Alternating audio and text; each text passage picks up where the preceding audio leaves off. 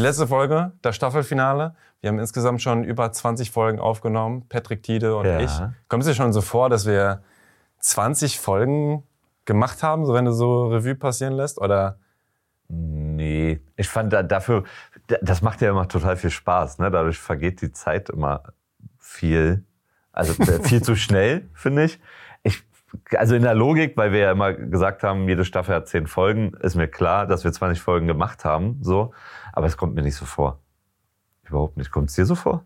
Nee, auch dass es ja jetzt äh, tatsächlich bald ziemlich genau zwei Jahre sind, dass wir daran sitzen. Die allererste Folge mit Finch haben wir ja dann schon im November. Ja, stimmt, ja. Da war ja wegen Corona lange nicht möglich, auch diese Ja. ganzen Sachen. Also ich finde, äh, die letzten Jahre, ich glaube, das geht ganz vielen so, auch durch Corona, äh, hat man das Gefühl, das ist irgendwie so ein Bunch. Man, man weiß gar nicht mehr, was war in dem Jahr, was war in dem. Man kann ja natürlich jetzt schon sehen, ah, es sind wieder Konzerte möglich, ah, die Einschränkungen sind nicht mehr so krass. Dann muss das wohl 22 gewesen sein. Ja. Aber ich finde auch dieses ganze, äh, sich nochmal da reinzudenken, wie das mal eine Zeit lang war, ähm, ist schon äh, absurd. Ja, voll, absolut. Es gibt irgendwie die Zeitrechnung davor und danach, ne? Auf jeden Fall, definitiv. Ähm, wir haben ja auch im letzten äh, Staffelfinale schon viel darüber geredet, wie so Corona die, die Musikindustrie verändert hat. Wie hat's denn jetzt auch gerade die Lockerung und das Gefühl von Corona ist mehr oder weniger eingedämmt, das dann wieder verändert? Also gerade so die letzten Monate, habt ihr jetzt wieder mehr ähm, oder weniger Homeoffice oder wie ist der Mm. Arbeitsbetrieb da gewesen? Ja, genau. Also wir haben insgesamt weniger Homeoffice als logischerweise zu Lockdown-Zeiten. Mhm. So, also ist ja auch irgendwie logisch. Ne? Und ansonsten ist das Live-Geschäft ja auch dann eben so ein Stück weit wieder losgegangen. Ich finde nach wie vor ist es immer noch so ein bisschen mit angezogener Handbremse, weil man dann doch immer noch merkt, dass ähm, nicht alles zu 100 Prozent ähm, vergleichbar ist, wie es vor Covid sozusagen war, also auch im Live-Bereich sozusagen. Ne? Also weil Fachkräftemangel da ist zum Beispiel. Fachkräftemangel, ähm, dann ist es aber auch so, es war ja gefühlt, waren ja alle auf einmal dann auch wieder live unterwegs sozusagen oder sind live unterwegs. Das heißt, es fand aber auch eine totale Überforderung statt. Ne? Wo gehe ich denn jetzt zuerst hin? So, äh, keine Ahnung. Also da kommen, glaube ich, ganz viele Komponenten einfach zusammen und das sind so ja, viele Kleinigkeiten. Ne? Also versuch mal einen Tourbus gerade irgendwie vernünftig zu buchen. Äh, das, entweder gibt es keine Fahrer dafür oder die ganzen Tourbusse sind quasi ausgebucht, weil so viele gleichzeitig gerade unterwegs sind. Also es ist, äh, da kommen ganz viele Herausforderungen ähm, gerade zusammen. Das hat sich schon massivst verändert. Also sagen wir mal eben ähm, vor der, vor der Covid-Zeit, also im Vergleich zu 2019 oder Anfang 2020. So, ne? Und ansonsten, ja, wir im Büro, wir machen halt mehr, ähm, sind wieder mehr, mehr im, im Office sozusagen. Ich überlege gerade, die, viele digitale Meetings sind geblieben, so, oder so hybride Meetings, so, ne? Ähm, ich glaube, das ist auch einfach jetzt so die neue Normalität. Das ist Findest du es gut oder wünschst du dir wieder in echt Meetings? Ach, ich finde die Mischung gerade ganz cool. So, das hat ja alles Vor- und Nachteile, so, ne? Also, ich finde bei digitalen Meetings bist du halt oft natürlich viel, viel mehr fokussiert und verquatschst dich nicht so. Gleichzeitig fehlt aber dann auch, ich meine, wir sind im kreativen Bereich, fehlt dann aber auch mal eben dieses du- durch gewisse Impulse, durch auch mal rumquatschen, entstehen ja eventuell dann auch wieder kreative Dynamiken so und äh, das ist aus meiner Sicht zumindest äh, mit nur digitalen Meetings nicht ganz so gegeben. So. Aber da macht es dann wahrscheinlich auch weniger. Also wenn jetzt ein Artist ähm, eine Idee hat oder es geht in die finale Phase, ins Produktmanagement, wie soll meine Das machen wir Box, alles. mein Album oder Ja, so das das, Cover aussehen, das macht ihr wahrscheinlich dann. Das machen wir fast alles physisch. Mhm. So, ne? Voll. Absolut. Ähm, Und die Musik, die rausgekommen ist, also man hat ja schon auch äh, das Gefühl, dass äh, 2020, auch 21, die Leute, auch weil sie halt nicht live touren konnten etc., extrem viel Musik gemacht haben und rausgebracht haben. Ich hatte so ein bisschen das Gefühl, dass es in diesem Jahr ähm, weniger wurde, ein ganz kleines bisschen. Äh, Geht's dir auch so? Nö, eigentlich, nö, weiß, weiß ich nicht. Nee, geht mir nicht so. Ähm, kann das aber mit Zahlen ganz gut unterfüttern. Also wir haben vor zwei Jahren noch sind am Tag ungefähr 60.000 Songs veröffentlicht worden. Ja?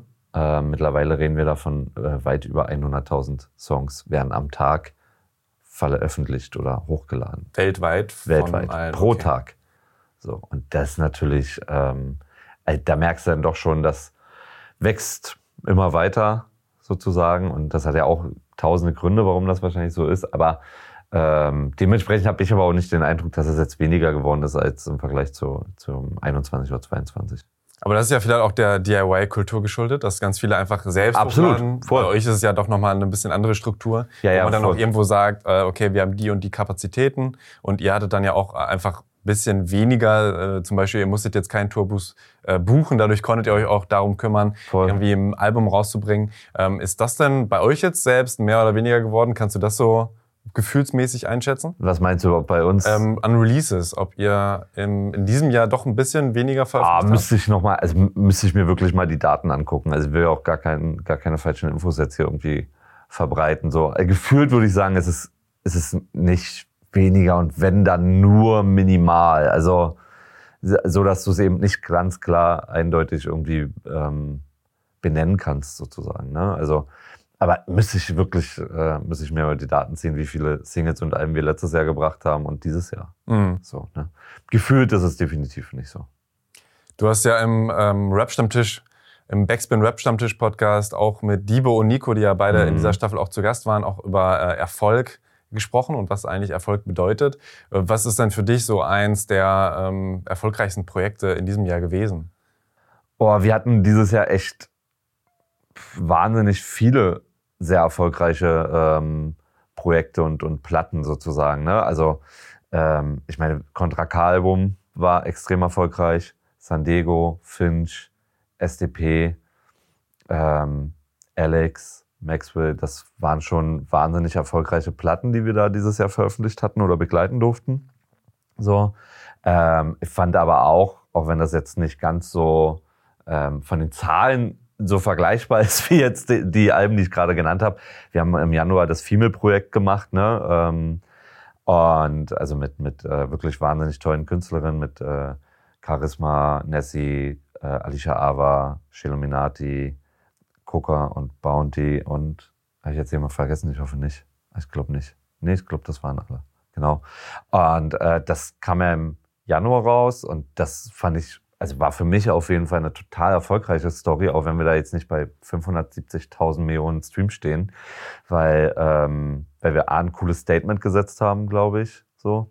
Ähm, und weil, ähm, weil wir echt eine wahnsinnig tolle Koop hatten. So, es war einfach eine unfassbar aufregende ähm, Phase und Zeit sozusagen. Ne? Also wir hatten dann irgendwie mit Female Force ähm, eben, eben äh, junge Frauen, die das ganze Video gemacht haben, das ganze Visuelle umgesetzt haben.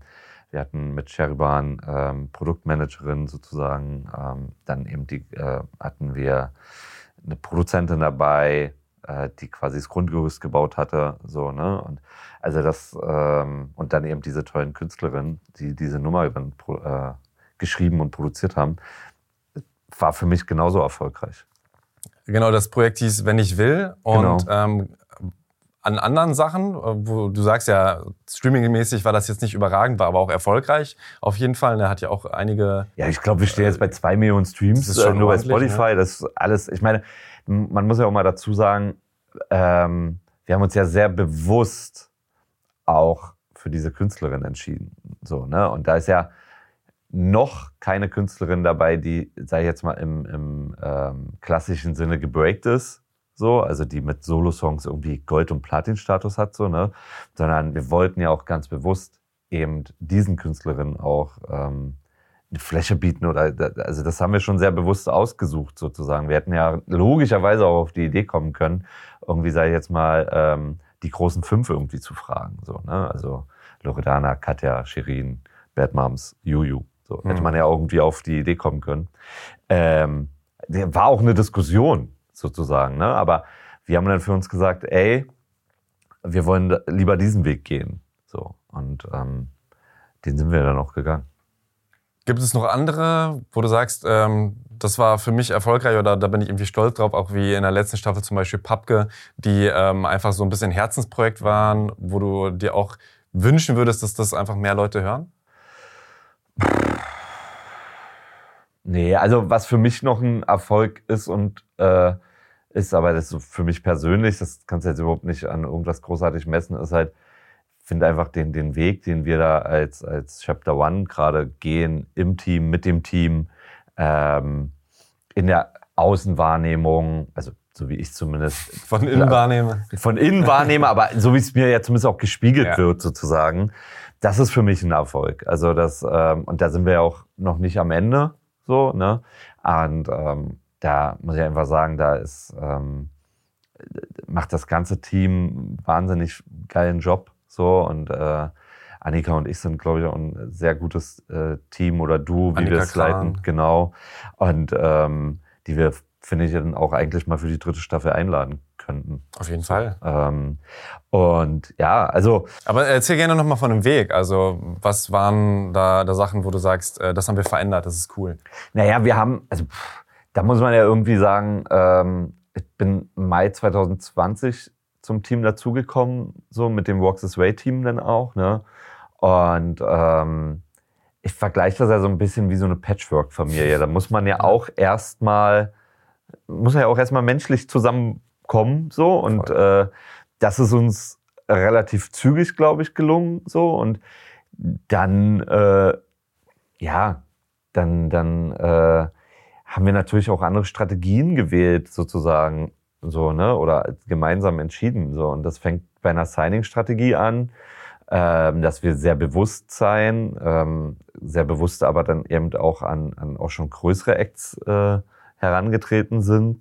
So, ne? Und also ich meine, in der Zeit haben wir Contra gesigned, Ramo, Kaffee Fendi, Koya Goldstein, ich vergesse jetzt bestimmt ganz tolle Künstler.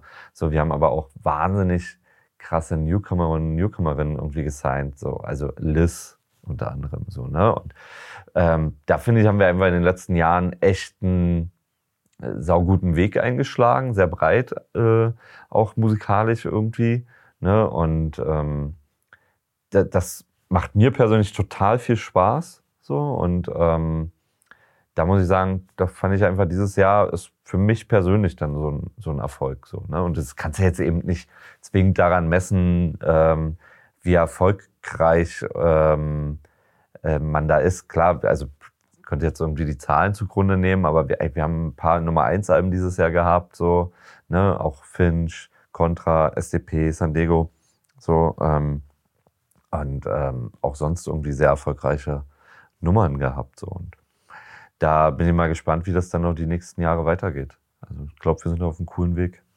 Okay.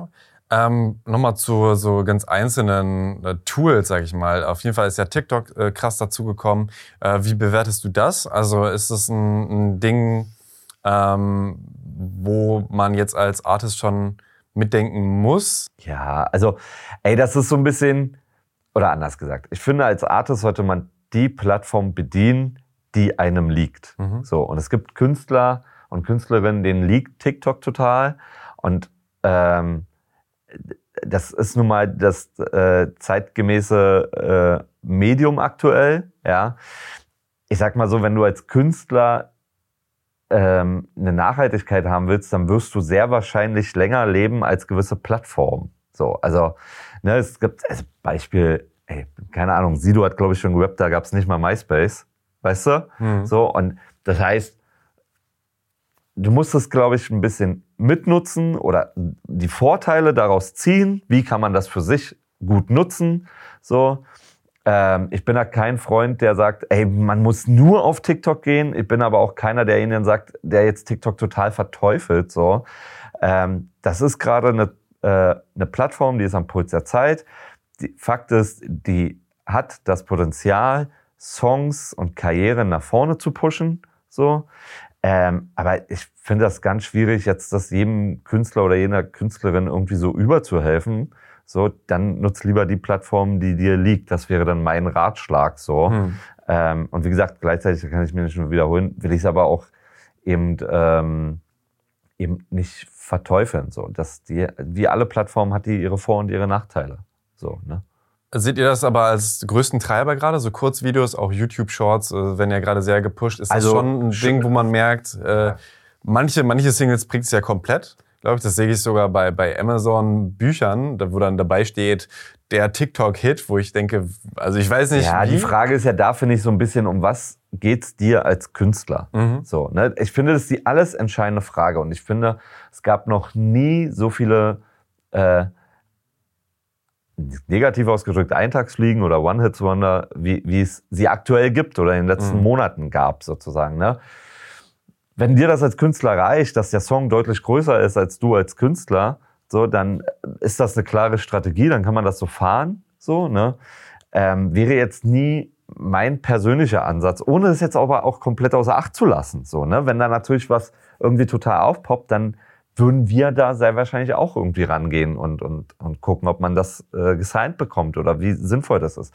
Gleichzeitig ist so ein bisschen, zumindest in meiner persönlichen DNA, ähm, gucke ich dann doch lieber irgendwie, was hat das Potenzial, nachhaltig zu sein? Was hat auch das Potenzial, in drei oder fünf Jahren noch relevant zu sein? Ob man das dann hinbekommt, seine, ist eine ganz, an- steht auf einem ganz anderen Blatt Papier sozusagen so, ne? Und das interessiert mich dann irgendwie ähm, viel, viel mehr. So rein nur von den Zahlen her ist TikTok aktuell auf jeden Fall ein wahnsinniger Treiber. Punkt. So. Ne? Ähm, aber äh, ja, das äh, genauso ist aber auch jetzt aktuell auch wieder sind auch wahnsinnige Treiber Live-Geschäft. Also wenn Ja, ja. ja, ich finde, wenn du eine nachhaltige Karriere haben willst, dann kannst du das Live-Geschäft nicht außer Acht lassen. Also finanziell ist mir klar, aber auch für die einzelnen Songs? Nein, auch Ist nicht. ein Treiber? Also nicht, also wirtschaftlich sei mal dahingestellt, weil ehrlich gesagt bist du ja die ersten Jahre im Live-Geschäft spielst du ja im Zweifel erstmal für null oder für Okay, nur ja. minimal, weißt du so. Aber wa- was, was führt dann das? Also Fan, also Live-Geschäft führt doch zu einer engeren Fanbindung, als es irgendeine äh, Social-Media-Plattform äh, gar nicht, also das kann die gar nicht schaffen. Egal welche Social-Media-Plattform du darauf schreibst, sozusagen.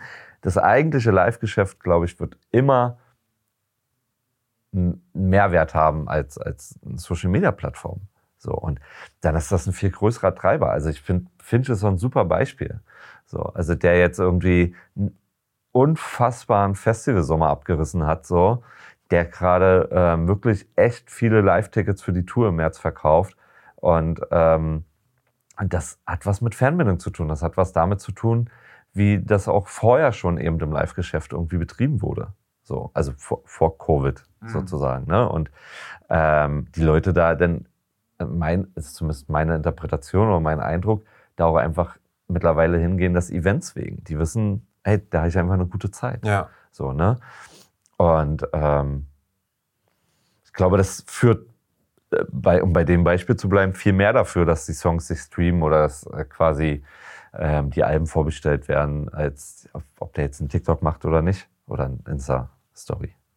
Aber das klingt jetzt ja gerade auch eher danach, dass du oder ihr als Universal auch auf Langfristigkeit aus seid, nicht auf, wir wollen gerne die One and Wonder, wie es ja häufig äh, Naja, so heißt, wir, wir versuchen quasi Ja. jemanden so abzuschröpfen, einen Hit raus und äh, Ich kann da nicht für die anderen bringen. Labels bei Universal sprechen, sozusagen, ne? sondern ich kann da nur für Chapter sprechen. Und ähm, deswegen betone ich es auch. Also mein Ansatz ist, mein ganz persönlicher Ansatz ist das so, sozusagen. Ne? Und ähm, ähm, also ich versuche da viel mehr auf Nachhaltigkeit zu achten und ähm, ja, Punkt.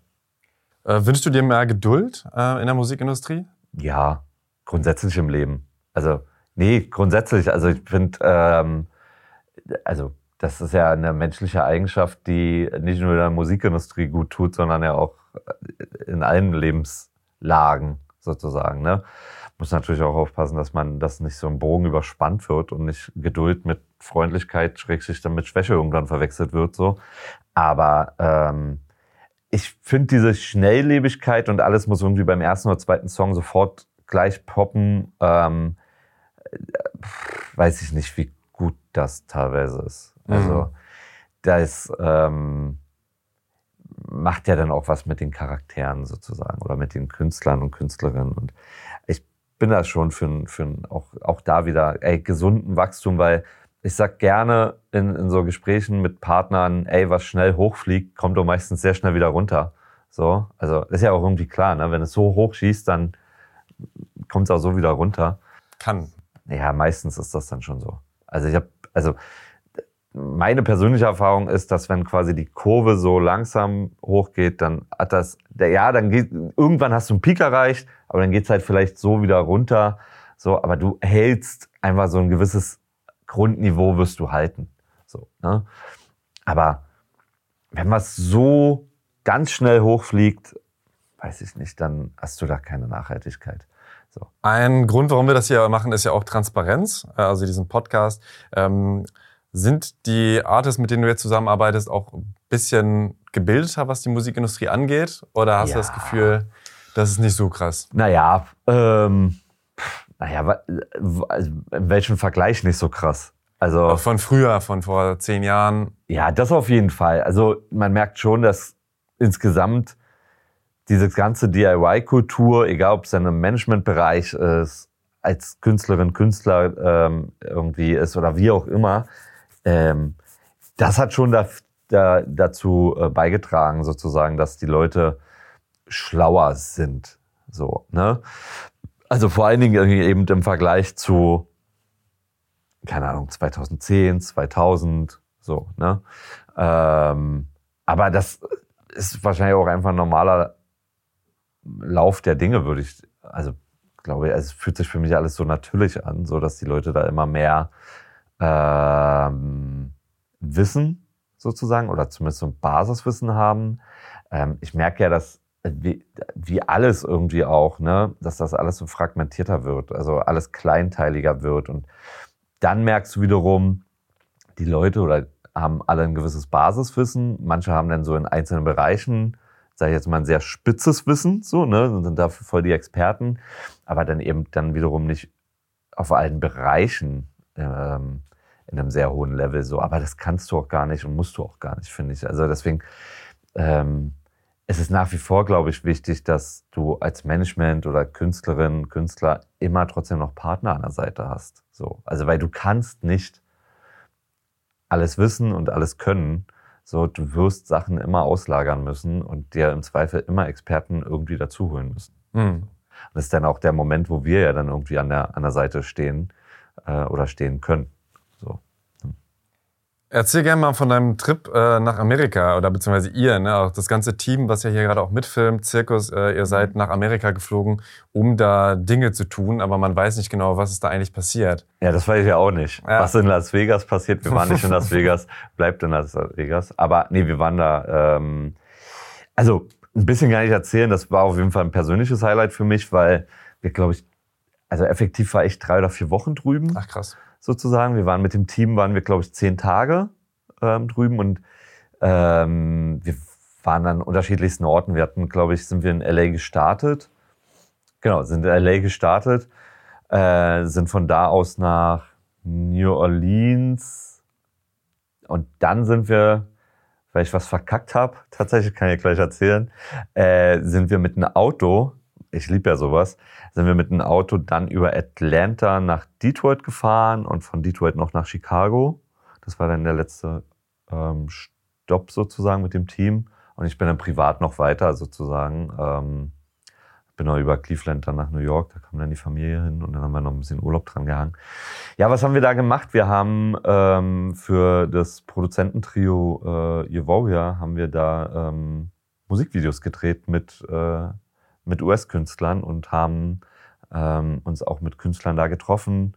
Ähm, das war schon, das war irgendwie eine wilde Erfahrung, muss ich sagen. Habt also, ihr schon mal gemacht oder war das das erste Mal so in der Form? Nee, wir haben, wir haben ja schon mal mit Omic und Cypress Hill hatten wir schon mal mhm. vor Jahren ähm, Video gedreht und ich war ja auch schon mal mit 3 Plus äh, 2016 äh, in den Staaten und hatten ja auch irgendwie Videos gedreht, so, ne? Aber ähm, das war jetzt trotzdem irgendwie nochmal eine andere Erfahrung, weil ich habe gab auch so persönliche Highlights für mich. Also das war wirklich, ähm, ist vielleicht für manche total langweilig jetzt, aber ähm, das war für mich auch ein persönliches Highlight, weil es mir gezeigt hat, was die Hip-Hop-Kultur irgendwie schaffen kann. Ne? Ich habe irgendwie Isaac Pelayo treffen dürfen.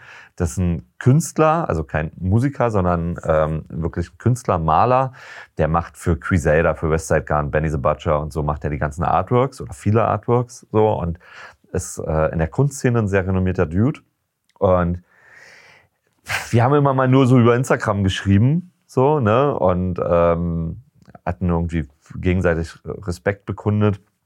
Und ähm, als wir dann in LA waren, ich habe mich vorher angekündigt, dass wir da sind und ey, der hat uns selbstverständlich in seine Galerie eingeladen. In seiner Galerie war dann aber auch gleichzeitig eben noch das Wohnhaus. So. Und ähm, das war irgendwie total beeindruckend. Haben wir mit dem gequatscht und äh, waren da irgendwie auch, weiß nicht, waren ein, zwei, drei Stunden oder was. Drei Stunden waren es nicht, aber ich glaube so anderthalb, zwei Stunden oder was waren wir dann bei ihm und ähm, hab den kennenlernen dürfen und ähm, wirklich wahnsinnig coolen, inspirierenden Austausch gehabt und seine Kunst dann irgendwie nochmal geschaut und ähm, das, das fand ich Wahnsinn einfach und auch so, wir waren in Chicago, waren wir zum Beispiel im, ähm, im Studio bei CB Mix, der macht so Lil Pump und so weiter und so fort. Mhm. Und dann waren wir in den LS, LSD-Studios, glaube ich.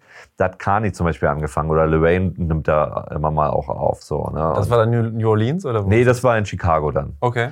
Und ähm, das sind natürlich irgendwie, wenn du so ein, so ein Kulturliebhaber und so ein verrückter äh, Dude bist, so was das angeht, irgendwie, oder so viel Liebe da irgendwie dafür hast, dann ist das natürlich wahnsinnig beeindruckend dann auf einmal. Ich meine, am Ende des Tages ist ja auch nur ein Studio, wie es auch hier ist, so, ne? Aber ist dann Rad irgendwie nochmal eine andere Aura, Klar. so, ne? Und das war schon, war schon cool. War ein, äh, war ein wilder Trip, auf jeden Fall. Was hat das jetzt verkackt? wir wollten, der Plan war eigentlich von äh, New Orleans nach Tallahassee zu fahren und von Tallahassee nach Detroit zu fliegen. Und ich habe verkackt, ähm, warum auch immer. Ich dachte, ein Künstler kommt aus Tallahassee, mit dem wir da was drehen wollten.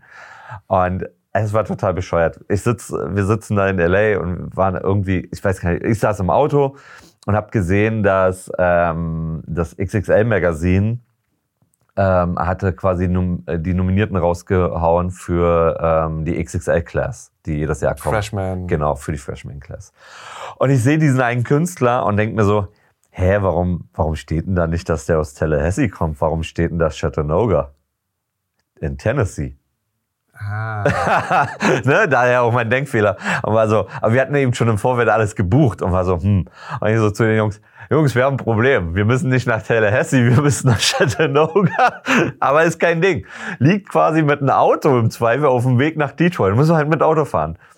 Und äh, ja, äh, war dann kurz ein bisschen Lacher. So, war, naja. Aber du hast mir auch erzählt, dass du äh, eh äh, in Amerika Auto fahren, Route 66 und so ist für dich auch das Geilste. Mucke an. Voll, ich liebe das total. Mucke hören, irgendeinen Scheiß trinken, irgendeinen Quatsch essen und ähm, einfach da so lang fahren und Landschaften angucken oder auch durch Ortschaften schauen, fahren. So, ich mag das sehr. Und ich mag das dann auch sehr, irgendwie in, in Orte reinzufahren und zu gucken und zu verstehen. Es hat für mich nichts mit Ghetto-Tourismus zu tun, zu verstehen, warum Künstler so sind, wie sie sind, sozusagen. Ne? Also hatte dann, als wir in Detroit waren, ich durfte das ja schon mal erleben, aber ab dem Team äh, sind wir dann nochmal quasi da lang gefahren, wo irgendwie Eminem groß geworden ist. Und ey, wenn man das dann mal sieht, wie und wo der da groß geworden ist, und da muss man ja sagen, Detroit ist ja die letzten Jahre zumindest auch wieder im Aufschwung. Das muss ja vor 20, 25 Jahren alles noch mal krasser gewesen sein. Dann ähm, dann nimmt man die Mucke nochmal auch anders wahr. Und dann bin ich zumindest für mich persönlich an dem Punkt, ich würde mir das gar nicht anmaßen zu sagen, Eminem hat sein Zenit überschritten oder irgendwie sowas oder der macht keine geile Mucke mehr, weil also das mal sehen zu dürfen, wie der da groß geworden ist, dann war für mich zum Beispiel die erste Frage eigentlich, krass. Und der hat damals humorvollen und emotionale Mucke gemacht, als er gestartet ist und nicht einfach darüber gerappt, wie krass der einfach ist. Mhm. Also in Form von Gangstertum hätte der ja tun können.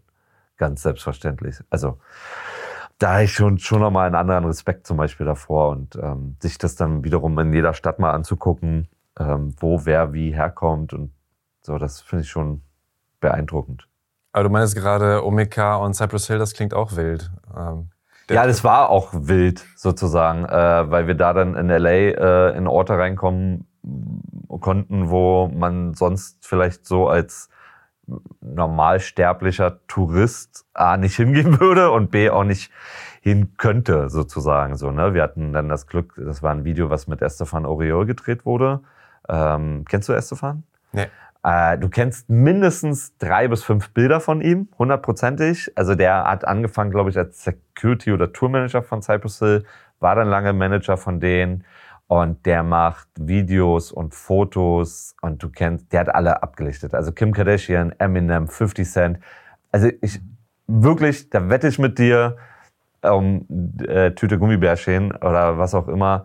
Du kennst mindestens drei bis fünf Fotos von dem. Die er gemacht hat, ja. Ja, hundertprozentig. Mhm. Also äh, jeder, der, der irgendwie sich mit Hip-Hop beschäftigt, kennt, kennt Sachen von dem, ohne vielleicht zu wissen. Und War auch extrem teuer dann oder ging das? Das ging sozusagen, dem gehört zum Beispiel die Marke ähm, Joker mit. Oder der ist ah, da ähm, okay, ja. auf jeden Fall mit drinne. Ja. Ich glaube, der ist nicht alleiniger Eigentümer, mhm. aber der, der ähm, so und ähm, genau, und mit dem hatten wir, ähm, hatten wir das Video gedreht. Ich hatte, das, also das war auch eine wilde Story, weil wir dann irgendwie am ersten Tag damals in LA irgendwie äh, zu seinem Manager gefahren sind. Der lebt dann wirklich in Hollywood und ist so, das ist wirklich bescheuert und absurd. Man kennt das ja immer nur aus dem Fernsehen oder ne, mhm. so.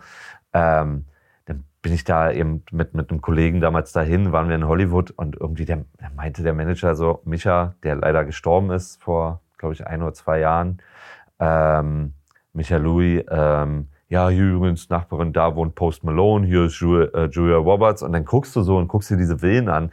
Es ist, es ist absurd. Das ist halt wirklich wie im Film so und äh, da haben wir dann das ge gefixt, den Deal gefixt, dass wir mit Estefan das Video drehen können und Omic und und ähm, und äh, Be Real und Shandok so. Ja, es war war krass. Ja. Es sind halt verrückte Erfahrungen irgendwie, ne? Ich weiß das sehr zu schätzen, weil das nicht selbstverständlich ist. Voll. Und kannst du jetzt schon sagen, äh, in Amerika, mit welchen Künstlern ihr da gedreht habt? Ist, da ist doch schon was rausgekommen, ne? Nee, rausgekommen ist noch nichts. So, ähm, es gibt einen Künstler, der hat es schon gepostet, deswegen kann ich den auf jeden Fall sagen. Wir waren mit Obi Twice in, in Detroit gedreht. Auch das war äh, wild auf jeden Fall. Ähm, äh, für mich ist Obi eine Legende so und einer der unterschätztesten Rapper, die es überhaupt gibt, so, ne? weil ähm, der für mich auch nach wie vor immer noch alles drauf hat, vom Flow, von der Stimme, von, von der ganzen Delivery und so. Und mit dem haben wir äh, in Detroit gedreht und äh, waren bei dem auch äh, zu Hause und ähm, haben eigentlich den ganzen Tag mit dem da verbracht. So und ähm, genau. Und das war auf jeden Fall auch äh, wild. Wir durften seinen Papa kennenlernen, der da, äh, das klingt jetzt ein bisschen lustig so, ne? Aber sein Papa ist da äh, in Detroit wirklich ein OG so, also auch OG klingt jetzt so klischeehaft, aber das sagt man da drüben so. Ich glaube, der ist 80, 82 Jahre. So, kam dann aber auch mit Ballermann hier vorne. Und ähm, ja, der Papa hat dann zwei, drei Telefonate geführt. Ab dem Moment konnten wir uns in Detroit frei bewegen. Ähm, und äh, äh, Detroit, äh, die Leute, die das mal googeln kurz, das ist schon hartes hartes Pflaster, sage ich jetzt mal so. Das ist da nicht selbstverständlich, dass du da einfach mal von rechts nach links irgendwie in irgendwelche Hoods rein kannst mhm. und dann da auch drehen kannst. so. Und ähm, wir waren gar nicht so krass denn da äh, auch in den in den Hoods sozusagen, aber wir haben schon auch an, an zwei, ein, zwei Ecken gedreht, wo man sonst vielleicht auch so nicht hingehen würde. Ist es für dich dann was anderes, so einen Obi Trice zu treffen als, ähm, als andere Artists? Ähm, also von wegen diese so ein bisschen ehrfürchtig sein, aufschauen oder äh, hast du das eigentlich gar nicht? Ist es für dich von vornherein eigentlich ein Mensch oder müsste das schon wirklich ein Eminem sein, dass du sagst, wow, das ah, ist. das ist schwierig. Also ein bisschen aufgeregt ist man immer, finde ich. Also ich bin das immer noch so. Ähm, aber da muss ich auch sagen, es gibt auch zwei, drei deutsche Künstler, wo ich immer Portion Ehrfurcht habe. So. Also immer so. Und ähm, ähm, also kann er ja auch die Hosen runterlassen. Also ich finde, Sido und Savage sind so für mich so zwei Künstler. Ey, ich, also es liegt aber auch daran, dass man mit denen groß geworden ist, aufgewachsen ist. So, ne? Das irgendwie auch aus so einer gewissen ähm, Fanperspektive ganz lange dabei war, bis man ja selber irgendwie ein Teil von dem ganzen Apparat wurde oder von der Szene oder, ne, oder von der Kultur, sage ich jetzt mal so. Und ähm, also bei denen hatte ich das zum Beispiel auch immer noch. Und bei Obi hatte ich das auch ein bisschen. Und ich habe dann viel mehr, habe ich dann Sorge tatsächlich, wie sehr Arschloch ist der eigentlich, weißt du? So, aber Obi war cool. So, der war wirklich, der war ein richtig cooler Dude. So, der war wirklich nice. Davor hat man dann eher Sorge, dass wenn du jemanden wirklich total gut findest als, als Künstler, und der sich dann vielleicht aufführt wie das letzte Arschloch so. Ne? Mhm. Ähm, davor ich viel mehr Sorge so. Und ähm, ich bin aber ganz ehrlich, manche Künstler möchte ich auch gar nicht treffen, weil ich lieber mein Bild, was ich für mich im Kopf habe, Ja. das so lassen möchte. So, ähm, aber ja, mit Obi war krass. So. Aber irgendwie morgens, Freitagmorgens um 10 oder was, um 8 oder um 9 mit dem telefoniert, dann sind wir zu dem gefahren und ja, dann hat er schon aber um 11 die erste Hennessy-Flasche auch äh, fast intus gehabt. Das war, Elf morgens. ja, ja, das war sportlich auf jeden Fall. Und konnte trotzdem noch äh, drehen. Der konnte performen. Das war äh, und der war, ähm, der war da noch äh, halbwegs äh, nüchtern, hatte man das Gefühl. Okay, krass. Also sein äh, Debütalbum hieß Cheers. Also insofern, Ja. ich glaube, das sagt sehr viel aus. Da hat er ja auch, glaube ich, ein Hennessy oder so im Glas. Ja, genau. Aber krasser Typ. Toby Trice war mal mein Spitzname, aber nicht so viele. Toby. Twice. Toby Trice, ja. äh, ich habe es auch nie äh, publik gemacht. Einer hat's gesagt und ich weiß noch, ein paar haben's gefeiert. Mirko bei uns aus dem Team hat mich P. Diddy genannt immer. P. Tiddy. Ja, wegen, einem, Auch nicht schlecht. wegen Diddy sozusagen. Ich habe noch, äh, gestern ist mir erst aufgefallen, dass äh, im Französischen benutzt man auch viel Abkürzungen. Ja. Ähm, und PT ist tatsächlich auch eine Abkürzung. Oh, Äh, aber bestimmt für was irgendwas Beschissenes, oder? Tatsächlich heißt es einmal Furzen. Furzen. Ja, ähm, aber äh, es heißt auch, wenn du äh, so Pet, le Plomb, also wenn du so durchdrehst, Ja. PT, äh, also ist halt das, der Infinitiv. Also man könnte schon auch noch was Cooles, also du könntest auch der Ausraster sein. Okay. So, aber Toby Twice merke ich mir. ich glaube, explodieren oder so heißt es auch. äh, Irgendwas, also wenn so eine Flasche, Flasche so Ja. aufgeht, kann man, glaube ich, auch PT dazu sagen. Von daher. Ja, es entspricht total meinem Natural. Ist so, ne? ähm, aber erzähl noch ein bisschen mehr zu äh, Amerika. Also du, wir haben uns ja mal äh, auch lange ausführlich unterhalten, weil man kann es ja sagen, ein Artist einfach verpennt hat, dass wir nicht einen Tag später drehen Ja. und deswegen hatten wir einfach viel Zeit zu reden. Und ähm, dann ist mir erst äh, bewusst geworden, wie krass du Amerika auch wirklich liebst. Also dass du da äh, äh, am liebsten direkt hinziehen würdest, wenn du die Möglichkeit hättest. Voll. Also, ey, ich finde, wie alles im Leben, ne, das, ich finde jetzt auch nicht grundsätzlich alles geil, was da gemacht wird und was da passiert. Ne? Da gibt's auch, also brauchen wir gar nicht drüber reden. Das muss man auch mal, finde ich, ganz klar betonen. So, ne? Ähm, aber mir persönlich gibt's ähm, gibt's emotional super viel so und äh, egal, ob es dann eben aufgrund der Hip-Hop-Kultur ist oder ob es aufgrund von, von, sag ich jetzt mal, gewissen Lebensgefühlen da ist. So. Und es klingt bescheuert, ne? aber diese, diese Arschfreundlichkeit, ich weiß, das ist alles überflächlich, bevor jetzt irgendjemand sagt, hey, alles nur gespielt. Das weiß ich alles, aber das gibt mir trotzdem ein besseres Gefühl, als wenn äh, ich hier zum Bäcker gehe und angeflaumt werde, weil ich äh, nur zwei Brötchen kaufe anstatt drei. So, Ist weißt das du? so Ja, schlimm? Ah, naja, was heißt so schlimm, aber ich finde schon oft, schon alleine, dass ich das jetzt gleich sage, ja, Mhm. die deutsche Mentalität ist ja immer so meckern. So. Und schon alleine, dass ich das so sage und mich darüber ärgere, So über das bitter. Meckern, genau. Aber also ist ja auch schon so deutsch eigentlich, ne? Und ähm, ich habe oft eben das Gefühl, wird immer eher rumgetuttert und ähm, man ähm, nimmt nicht vielleicht auch mal Sachen so, wie sie einfach sind und geht damit um.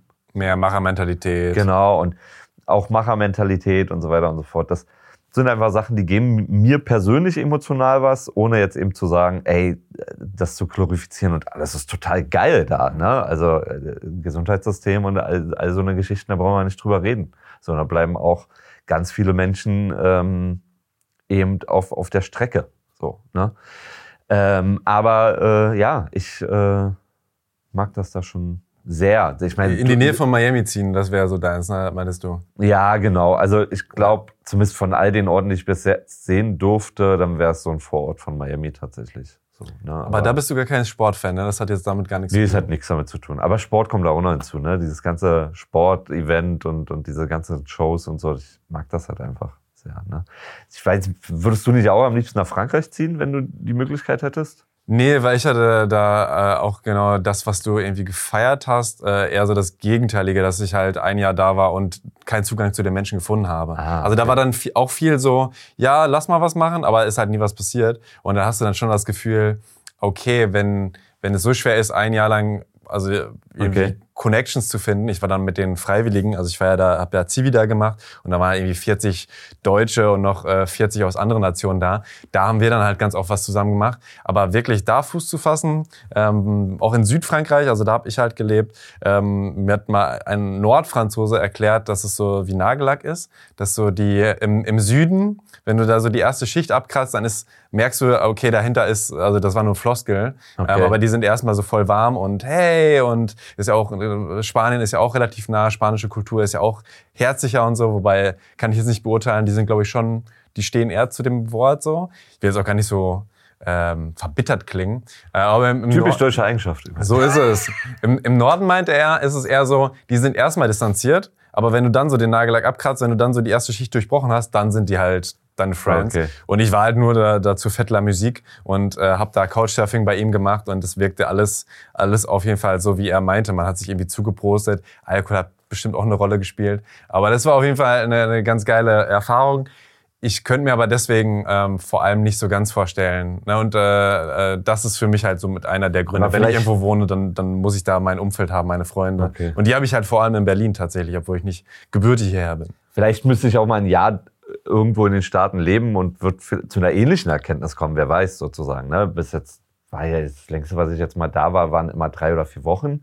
Und da hatte ich dann schon, also gerade jetzt im April, echt wirklich das Gefühl, ey, man kommt so schnell mit Leuten eigentlich ins Gespräch und sitzt dann mhm. auf einmal mit denen am Tisch und verbringt Zeit mit denen, wenn man das, wenn man das auch möchte. So. Ähm, ist vielleicht dann auch nochmal ein anderer Hintergrund, wenn man eben, da jetzt mal, beruflich klingt bescheuert, weil es einfach mein Leben, aber ich habe hab ja relativ schnell Anknüpfungspunkte dann, mhm. glaube ich so. Ne? Und dann, aber ja. Also auf jeden Fall auch ein Feeling. Also ich, mir geht's auch so, ähm, wenn ich so Startup-Geschichten in Serien sehe, also zum Beispiel über WeWork, oder so, ähm, dann erinnert mich das schon auch an die Zeit in ähm, Amerika. Also ich war ja bei Genius und durfte dann auch zweimal nach New York. Mhm. Und das war halt schon verrückt. Also ich war ja auch noch relativ jung, so 23 glaube ich. Und äh, überhaupt in New York zu sein, die Stadt, die glaube ich am häufigsten irgendwie vielleicht nach LA oder nee, ich glaube, LA ist nicht so krass dargestellt wie, wie jetzt New York. Ja. Ähm, und dann wirklich da, da zu stehen, Hochhäuser, äh, auch zu wissen, okay, hier, hier ist das passiert, hier ist das passiert, auch Hip-Hop-Kultur, Basketball-Kultur oder so. Ähm, und dann auch diesen, diesen Spirit, so dieses, Voll. wir verändern die Welt. Also wir hatten ja wirklich äh, den Plan, das wird jetzt eine der größten Webseiten überhaupt und äh, irgendwie junge Leute um einen rum, Millionen Hast Investment. Du das mitgegründet eigentlich? Nee, also das wäre also. schön. Ähm, aber ich bin einfach der Erste, der irgendwie auch deutschsprachig da ah. dazugekommen ist und dann halt äh, genau zweimal da eingeladen wurde. Und das finde ich dann auch schon verrückt, auch alleine. Es sind ja so Kleinigkeiten, diese klimatisierten Räume. Ja. Man geht auf, aufs Konzert und friert, so ungefähr. Ähm, also es ist halt einfach doch, doch sehr, sehr viel anders ist als äh, hier. Ähm, aber ein, äh, ja, ich weiß, äh, schon irgendwie so ein Spirit, den ich manchmal ein bisschen vermisse. Ja. Also wo ich dann zurückdenke und denke, boah, das war schon geil auf dieser Party dann irgendwie Google Glass ausprobieren, was damals noch so ein, uh, äh, okay, man, man sieht's mal in echt und so war. Dann hat irgendeiner live performt, das war so eine Genius-Kooperation, auch gar nicht so bekannter Rapper, Sean Christopher hieß da, da auch mit dem Management oder tatsächlich dann auch mal Absol ist dann ins, äh, war, war dann in dem Büro drinne und das äh, TDE Management. Mhm. Ähm, also das war dann schon verrückt. Äh, äh, von Onyx äh, Fredo Star war mal da. Also so, so, ein paar Leute dann Aber das ist doch total geil. Also, de, de, weiß nicht, wie es dir emotional oder vom Gefühl her dagegen, so, kannst du ja gleich mal sagen. Ne? Aber ich finde das so krass, dass aufgrund quasi dieser Kultur sowas möglich ist, sozusagen. Ne? Dass du da irgendwie 6, 8, 10, 12.000 Kilometer äh, irgendwie auf die andere Weltkugel reist, sozusagen. Und dann Leute triffst, die äh, eben ja, totale Pioniere teilweise sind oder eben diese Kultur massivst nach vorne treiben, egal ob jetzt nur musikalisch oder in anderen Belangen. So, ich finde das so beeindruckend. Also weißt du, weil das ist ja dann trotzdem immer dieser kleinste gemeinsame Nenner. So, genau darüber man, kommt man ja immer mit, dann mit so einem Künstlern ins Gespräch. So, mhm. Ich finde das Wahnsinn. Also, ging dir das auch so oder übertreibe ich jetzt und bin dazu euphorisch? Ich weiß gar nicht, ob das so immer das Erste war, aber mit Sicherheit äh, einer der, der Punkte, ne, dass man irgendwie über Musik geredet hat, auf jeden Fall. Was auch damals natürlich ein bisschen einfacher war, weil die Fülle ja vor zehn Jahren jetzt nicht so krass war. Mhm. Man kannte einfach alle Großen. Ähm, jetzt kenne ich die Großen teilweise nicht so oder wenig. Mhm. Ähm, Drake Aber- ist sehr erfolgreich, gesagt. den habe ich schon mal gehört, aber der, war auch, der war auch genau in der Zeit kam Nothing Was, äh, was the Same äh, kam gerade raus. Ähm, aber ich habe ihn einfach aus Prinzip so ein bisschen gehatet. Ähm, Warum? Äh, Es war einfach, weil die Genius-Leute das so krass fanden und ich äh, habe eher gesagt, komm, das ist doch nicht so richtiger Rap, das ist doch verweichlicht und so. Aber es war einfach nur, einfach um die zu provozieren. Äh, das Ah, schön. das habe Ja, ich so ja ganz bist du. gerne. Ja, ja. Ich habe auch gemerkt, dass, dass mancher Humor nicht so ankommt, weil, ähm, weil das dann ein bisschen zu hart ist für, für den Ami. Ja? Ja, ich habe einmal scherzhaft Weirdo genannt und ich glaube, es hat ihn voll verletzt. Ja, Ah. Aber es war so sarkastisch und ich habe ihn lieb gehabt und äh, ich dachte, also es war halt auch geil, weil wir waren ähm, in New York, in Williamsburg und ähm, äh, drei, vier Leute von Genius waren zufälligerweise auch da und es war einfach so ein Apartment. Also Okay. es gab gar keine richtigen Büros, sondern es waren alles Apartments, die da gebucht wurden. So ein äh, riesen Hochhaus, auch mit also Penthouse-mäßig ganz oben. Und ähm, man hatte dann wirklich nochmal so ein bisschen Studi-Dorm-Feelings. Weil die, weil die Kollegen dann halt auch alle irgendwie bei, bei Genius am, am Arbeiten waren, aber äh, halt alle auf der Couch und Krass. Netflix, ich kannte Netflix damals noch nicht, das gab es dann in den USA schon und man hat sich dann Parks and Recreation einfach durchgebinged. Krass. Also es waren, aber alles irgendwie äh, auf jeden Fall krass. Das Essen natürlich auch, was es da teilweise gibt. Also selten so gut gegessen. Alter. Das ist schon. Doppelt frittierter Oreo-Keks. Okay, das klingt jetzt eklig. Nein, das war auf dem Weihnachtsmarkt in Miami. Ich werde es einfach nie vergessen. In kurzer Hose wohlgemerkt, ne? Ach so, okay. Und dann bin ich halt zu so einem Weihnachtsstand gegangen und dann war halt so ein doppelt frittierter Oreo-Keks. Das macht alles kaputt. ja, Das war das, mega. so, so klingt es auf jeden Fall. Okay, ich weiß gar nicht, wie wir irgendwie noch eine Kurve kriegen wollen. Weiß ich, sollen. mach doch einen Hard, mach doch einen Hardcut und mach gar keine Kurve, sondern was hast du denn da noch so schlau? Ach so, eigentlich- eigentlich- Brett zu stehen. Eigentlich wäre jetzt noch so, ähm, auch abschließend und, und passend dazu finde ich, ich fand schon, dass wir, wenn man so auf die Gespräche zurückblickt, wir haben ja auch äh, teilweise mit Leuten, die halt eh schon sehr lange im, in der ähm, Mhm. Hip-Hop, im Hip-Hop-Universum hier in Deutschland durch die Gegend stromern wie Steiger und so, hatte man schon hin und wieder, glaube ich, das Gefühl, dass wir ähm, Hip-Hop früher cooler fanden. Also Manuelsen sagt es ja auch relativ klar so, ähm, aber ähm, ich dachte mir, äh, ich glaube, das ist ja gar nicht so. Ich glaube, durch, wenn man sie, sich die ganzen Folgen anhört, dann kann man das Gefühl bekommen, dass wir ähm, die alte Zeit irgendwie vermissen. Ach so, ja, das stimmt. Ja, manchmal klingen wir wie alte, verbitterte Män- Männer, ne? Habe ich mir auch dann gedacht. Ja, das hat, witzigerweise, das Gefühl habe ich regelmäßig gehabt, sozusagen, wenn, also schon in den Podcasts selber, in Mhm. den Aufzeichnungen. Liegt aber eben genau daran, was du gerade gesagt hast, wenn wir natürlich auch so, so, sei jetzt mal Leute da als Gäste haben, die eben auch schon sehr lange dabei sind, so wie ein Steiger, wie ein Nico Backspin, wie ein Debo, so, dann, ähm, dann ist, also, ist das irgendwie klar, so dass, dass man sich dann auch über viele Sachen eben von damals unterhält. Mhm. So, ich, also ich persönlich, ey, ich pump tendenziell viel mehr neue Mucke als alte Mucke. So, also auch quasi privat. Mhm. So, also ich feiere das nach wie vor alles so und ich traue da auch ehrlich gesagt keiner Zeit hinterher. Also ich finde, das gehört alles dazu und alles ist da irgendwie ein Weg. So, ne? Und ähm, ich meine, ich muss ja sagen, am meisten mag ich, glaube ich, naive Momente in der, in dieser Kultur. Und damit meine ich eher, wenn quasi Kreative was tun, wo sie noch gar nicht wissen, dass das genial ist.